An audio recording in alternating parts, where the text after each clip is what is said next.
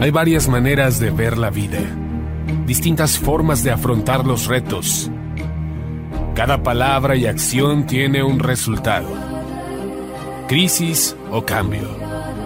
Imposibilidad u oportunidad. Derrota o victoria. Destino o decisiones. Culpabilidad o responsabilidad. Mentira o verdad. Víctima o vencedor. La diferencia se marca en los pensamientos, las ideas y las acciones. Esto es Mensajes de Victoria con Marco Tulio Carrascosa.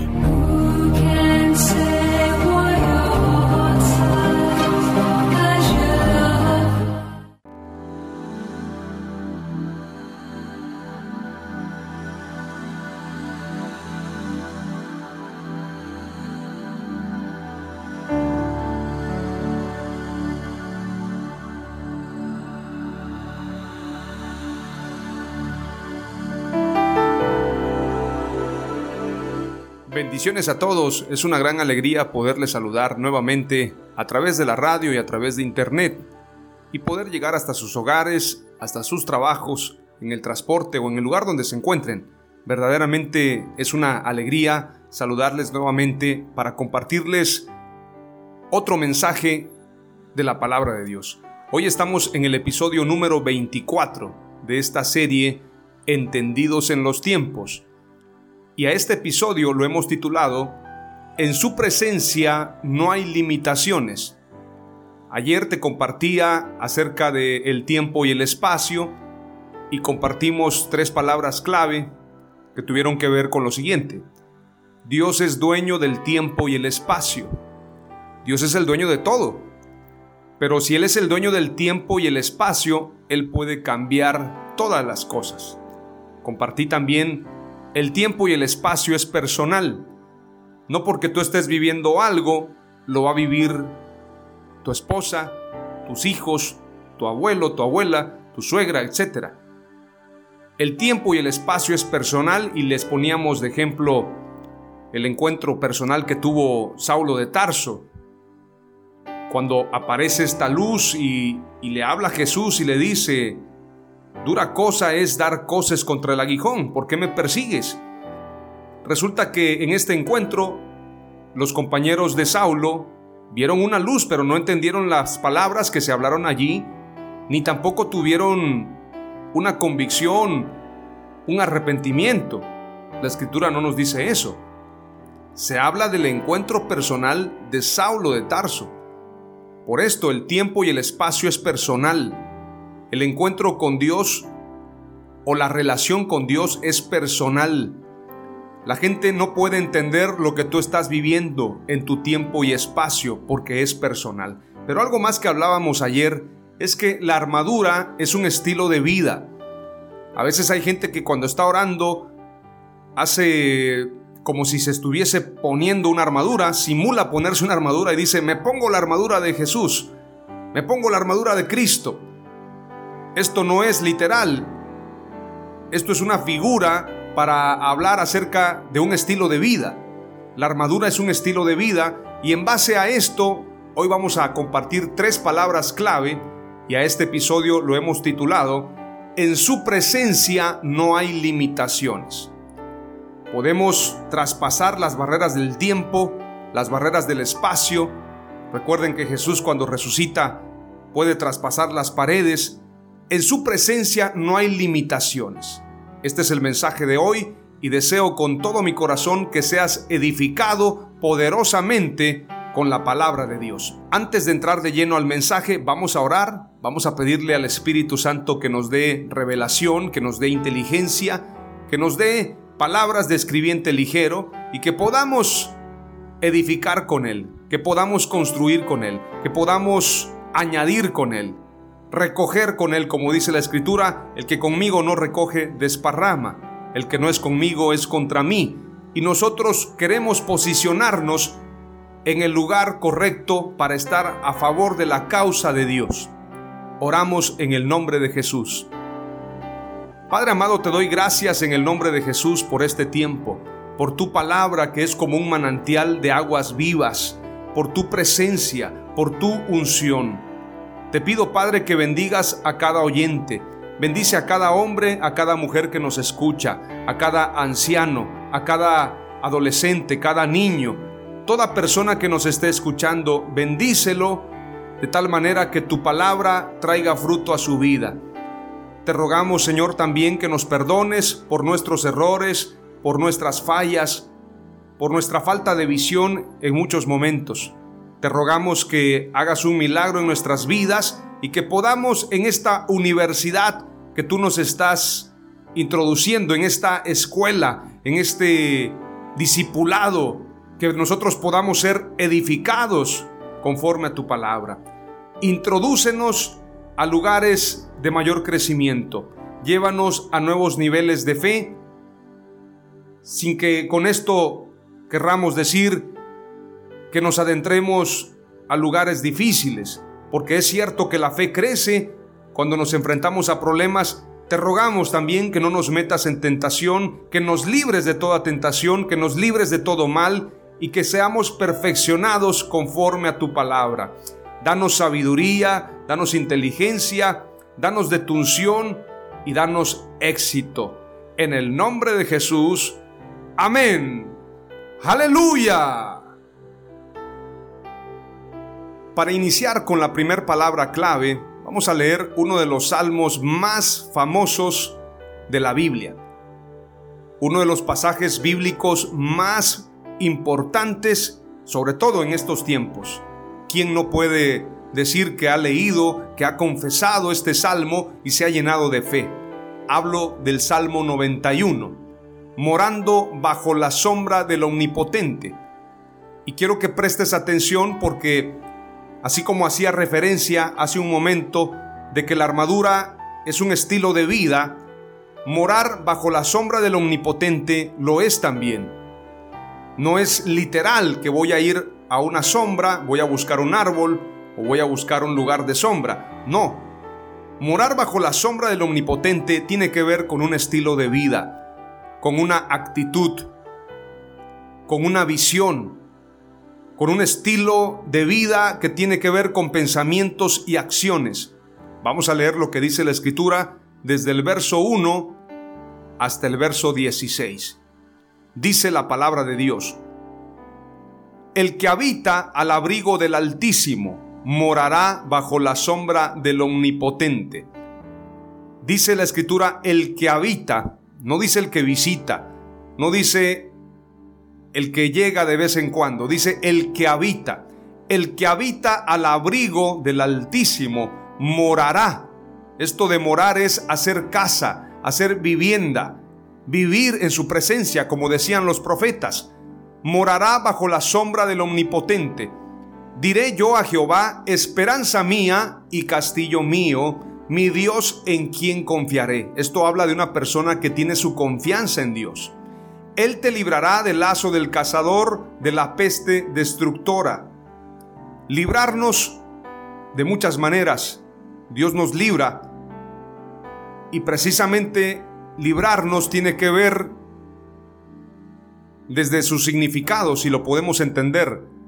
Es evitar que una persona tenga que hacer frente a una obligación, un peligro, una molestia o algo desagradable. Por esto cuando oramos, líbranos del mal, líbranos de toda tentación. No nos metas en tentación, estamos orando con entendimiento.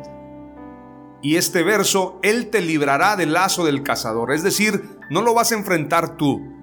Porque hay gente que dice, bueno, yo me puedo enfrentar al cazador.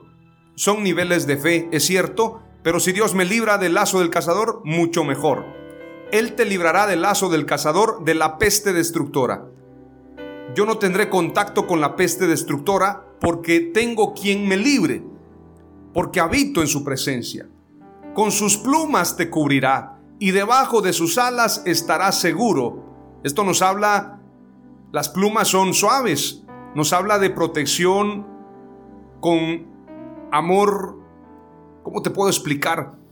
Es un amor como el que tú tienes hacia tu hijo, hacia tu bebé, como tú acaricias a tus pequeños. con sus plumas te cubrirá, así como la gallina protege a sus polluelos. Hace tiempo vi un video donde una gallina se enfrentó a una cobra por defender a sus pequeños, a sus polluelos. Ese es el amor del Padre. Con sus plumas te cubrirá.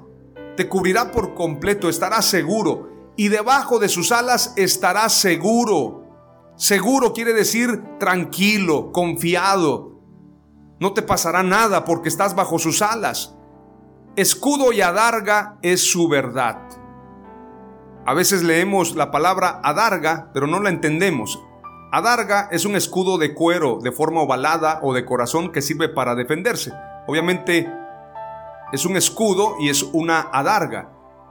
Es un escudo de cuero, o sea, estamos protegidos no por nosotros, el escudo no lo traemos nosotros, el escudo lo tiene Él. Escudo y adarga es su verdad. Por esto también dice la escritura que el escudo de la fe nos permite apagar los dardos de fuego del maligno. ¿Cuáles son los dardos de fuego del maligno? Las mentiras, las falsas doctrinas, las palabras de desánimo. Cuando tú usas el escudo de la fe, el escudo de su palabra, tú declaras como declaró Jesús, por esto es un estilo de vida. Cuando Satanás tienta a Jesús, Jesús dice, escrito está.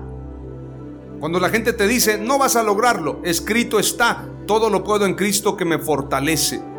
Cuando la gente te dice, tú no tienes futuro, tú no puedes hacer nada, tú no vas a alcanzar el éxito, tú declaras, escrito está, pensamientos de bien y no de mal tiene el Señor para mí, para darme lo que yo espero. Aleluya.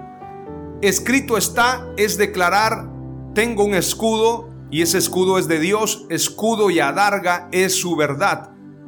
No temerás el terror nocturno, ni saeta que vuele de día, ni pestilencia que ande en oscuridad, ni mortandad que en medio del día destruya. Aquí tenemos que entender algo muy importante. ¿Qué es el temor? Porque la gente dice, bueno, yo no tengo temor más que a Dios.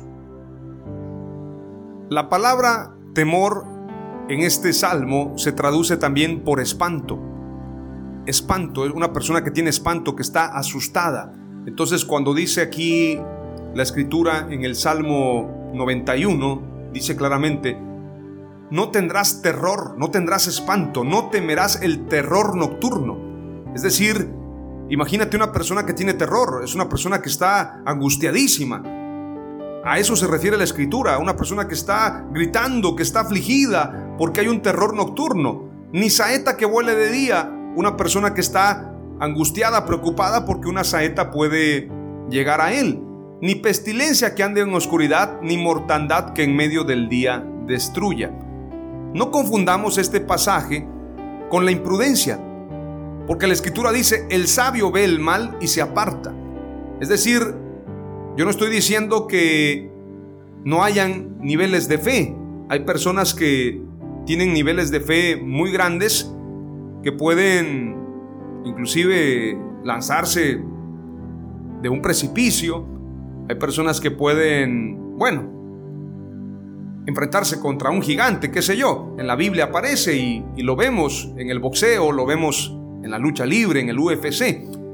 Personas que no tienen temor, personas que pueden saltar de un edificio a otro sin llevar un paracaídas y, van saltando, haciendo maniobras, acrobacias. Bueno, las personas que van a los circos o que han ido a los circos también se han dado cuenta. Son personas valientes. Sin embargo, no confundamos el no tener el temor, no tendrás terror con la sabiduría y la prudencia. Porque Satanás también le dice y le, le recita este pasaje, lánzate de este pináculo del templo, no te pasará nada, pues escrito está, a sus ángeles mandará acerca de ti para que tu pie no tropiece en piedra.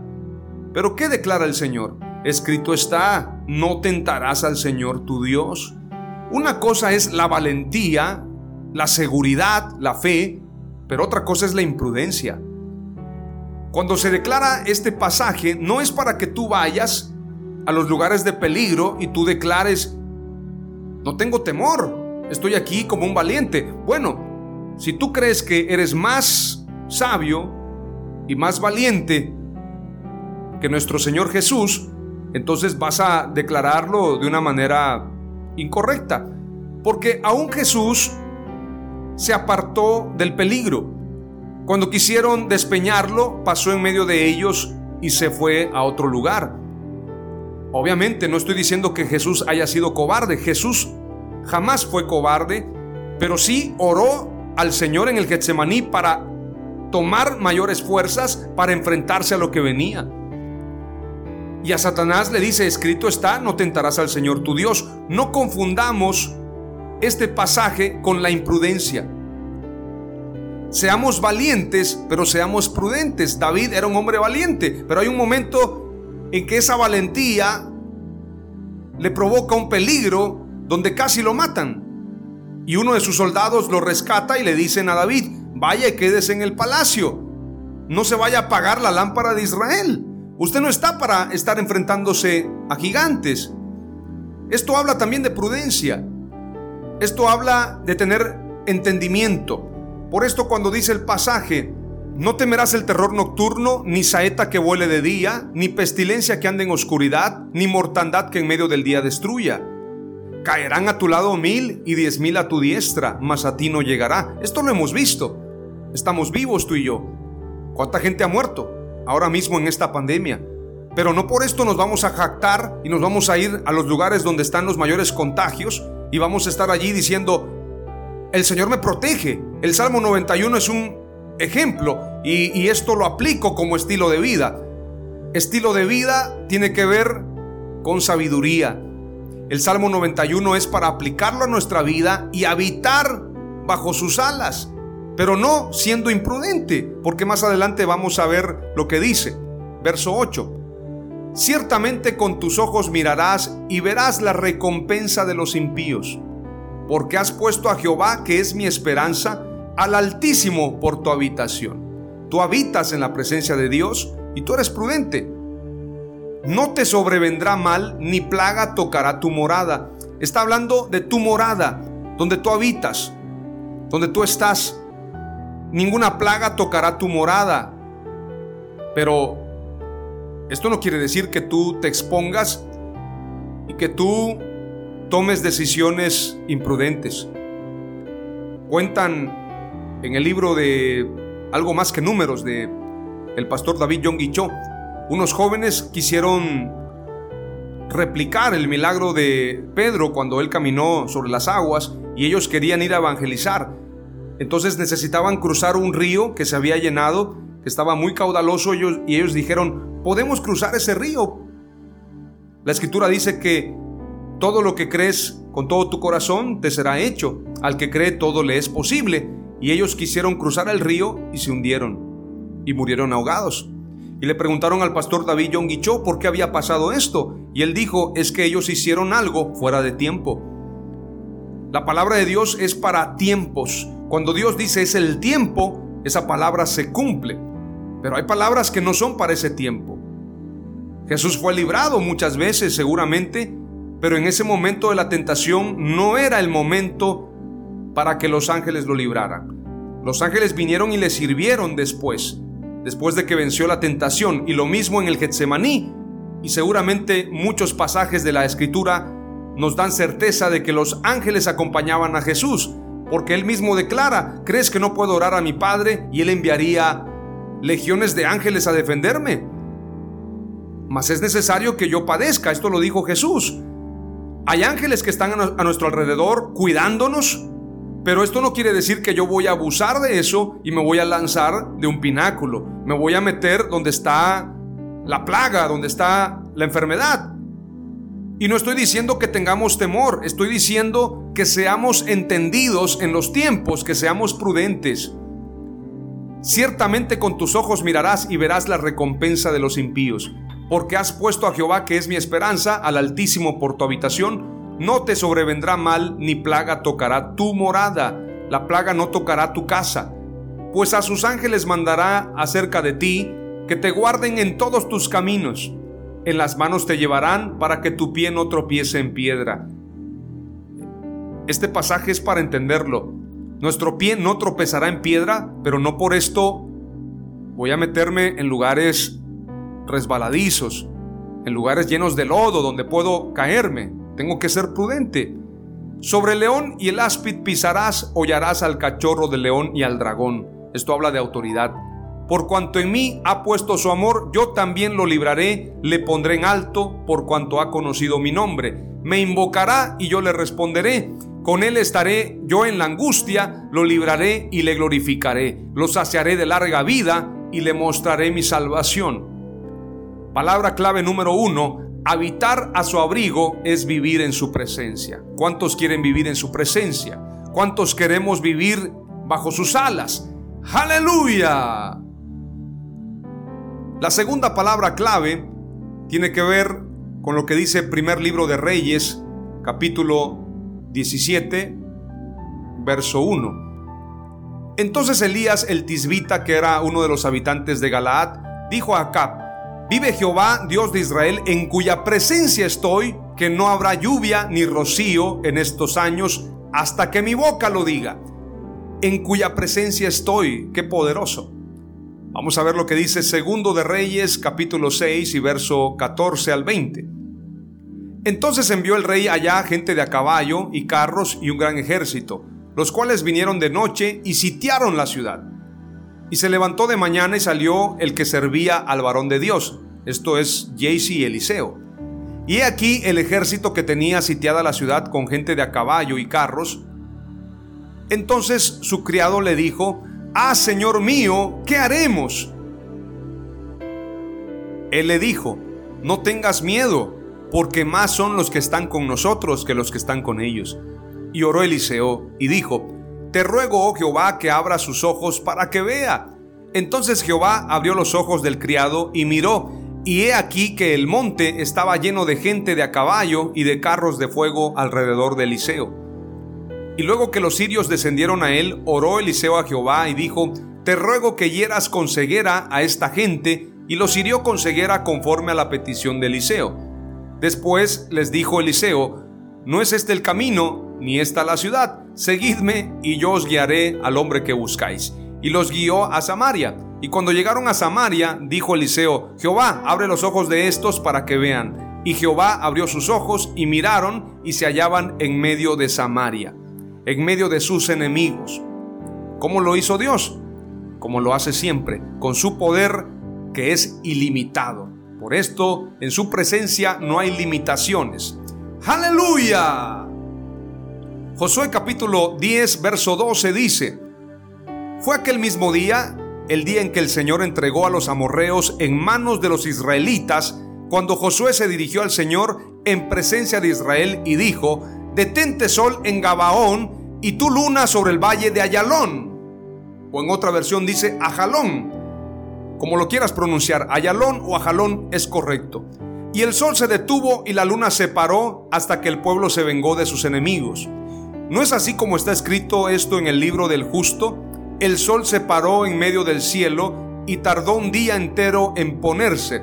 No hubo antes ni ha habido después un día como aquel en que el Señor obedeciera a un ser humano. Es que el Señor combatía en favor de Israel. Este pasaje es poderoso.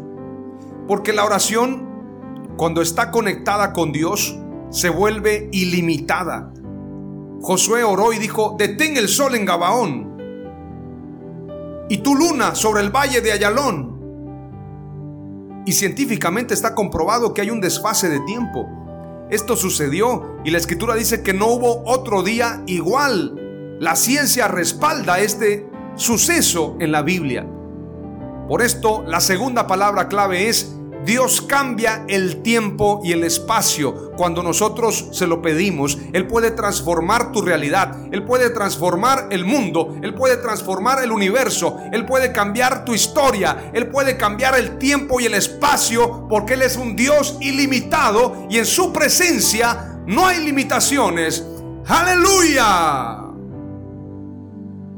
Ahora terminamos con la tercera palabra clave y vamos a segundo libro de Reyes capítulo 20. Dios prolonga la vida de Ezequías. Dice la escritura, en aquellos días Ezequías cayó enfermo de muerte, y vino a él el profeta Isaías, hijo de Amós, y le dijo, Jehová dice así, ordena tu casa porque morirás y no vivirás. Entonces él volvió su rostro a la pared y oró a Jehová y dijo, Te ruego, oh Jehová, te ruego que hagas memoria de que he andado delante de ti en verdad y con íntegro corazón, y que he hecho las cosas que te agradan. Y lloró Ezequías con gran lloro. Y antes que Isaías saliese hasta la mitad del patio, vino palabra de Jehová a Isaías diciendo, Vuelve y di a Ezequías, príncipe de mi pueblo, Así dice Jehová, el Dios de David tu padre. Yo he oído tu oración y he visto tus lágrimas. He aquí que yo te sano, al tercer día subirás a la casa de Jehová. Y añadiré a tus días quince años, y te libraré a ti y a esta ciudad de mano del rey de Asiria, y ampararé esta ciudad por amor a mí mismo y por amor a David mi siervo. Y dijo Isaías, tomad masa de higos y tomándola la pusieron sobre la llaga y sanó. Y Ezequías había dicho a Isaías, ¿qué señal tendré de que Jehová me sanará y que subiré a la casa de Jehová al tercer día? Todavía pidió señal. Respondió Isaías, esta señal tendrás de Jehová, de que hará Jehová esto que ha dicho. ¿Avanzará la sombra 10 grados o retrocederá 10 grados? Y Ezequías respondió, Fácil cosa es que la sombra decline 10 grados, pero no que la sombra vuelva atrás 10 grados. Está hablando de un reloj. Entonces el profeta Isaías clamó a Jehová e hizo volver la sombra por los grados que había descendido en el reloj de Acaz, 10 grados atrás. Aleluya. Lo que nos está diciendo la escritura es que Dios puede cambiar los tiempos. La oración de Ezequías fue escuchada y el tiempo regresó. El tiempo se volvió atrás. Hizo volver la sombra por los grados que había descendido en el reloj de Acaz. 10 grados atrás, dice la escritura. La palabra clave número 3 es, su misericordia vence al tiempo. Aleluya. Hemos terminado este tiempo especial con este mensaje. Las tres palabras clave son Habitar a su abrigo es vivir en su presencia. Dios cambia el tiempo y el espacio y su misericordia vence al tiempo. Su misericordia vence al espacio, vence todo. Su misericordia triunfa sobre todo. Aleluya. Oramos al Señor. Padre amado, te damos gracias en el nombre de Jesús por tu palabra. Gracias por este tiempo. Gracias por tu misericordia. Gracias porque habitamos bajo tu abrigo. Gracias porque tu presencia nos guarda y nos cuida. Gracias Señor porque tú cambias los tiempos y los espacios. Gracias porque tu misericordia vence el tiempo, vence cualquier limitación. Creemos Señor de que no hay límites para los que estamos bajo tus alas. En tu presencia no hay limitaciones. Te pido, amado Dios, que aumentes nuestra fe que nos des sabiduría de lo alto, que nos permitas ver como Jaycee, el siervo de Eliseo, pudo ver. Abre nuestros ojos, sánanos, líbranos de todo mal, sé tú con nosotros, fortalécenos, ayúdanos a salir adelante, bendícenos conforme a tus riquezas en gloria. En el nombre poderoso de Jesús te damos gracias y decimos, amén Aleluya.